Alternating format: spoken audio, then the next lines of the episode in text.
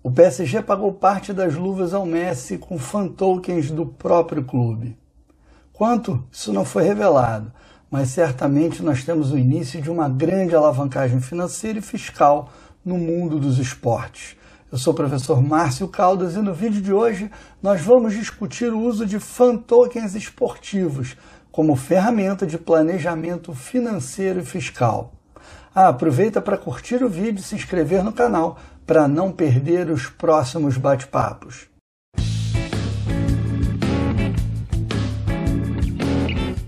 Um fan token nada mais é do que um token de utilidade emitido por um clube que dá direito a benefícios. Ele se diferencia de uma moeda digital exatamente por causa desses benefícios. Então o clube pode emitir um fan token que dá direito a votar em coisas importantes do clube, adquirir ingressos com prioridade, ter descontos promocionais, participar de festas exclusivas, enfim. Quanto mais vantagens der o clube, mais utilidade vai ter esse token e, portanto, mais o torcedor vai querer comprá-lo. Só que ele tem um número limitado para emissão e um preço inicial.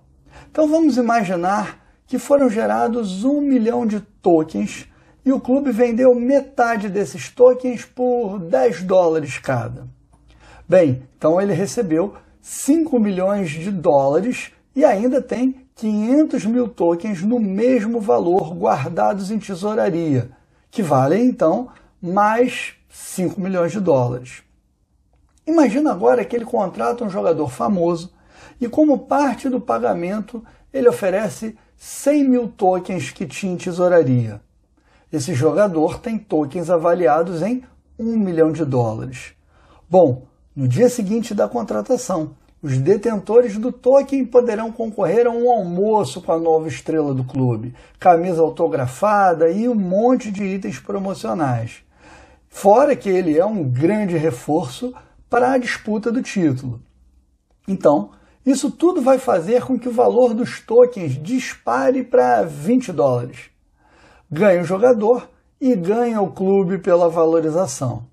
E conforme o clube vai executando as promoções, vai retomando os tokens vendidos, aumentando novamente seu caixa e tornando os tokens ainda mais raros, o que vai colaborar para novamente aumentar o seu preço, ou seja, uma moeda interna do próprio clube, fora da esfera do Estado.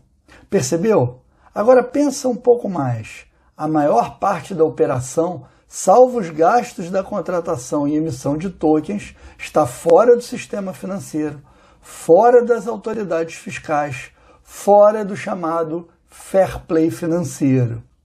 E isso não é coisa do futuro. Isso já é a nova realidade. Isso é uma forma de metaplanejamento. Eu te espero no nosso próximo vídeo para a gente continuar discutindo esse universo novo do planejamento fiscal e do planejamento financeiro através de metaplanejamentos. Um grande abraço!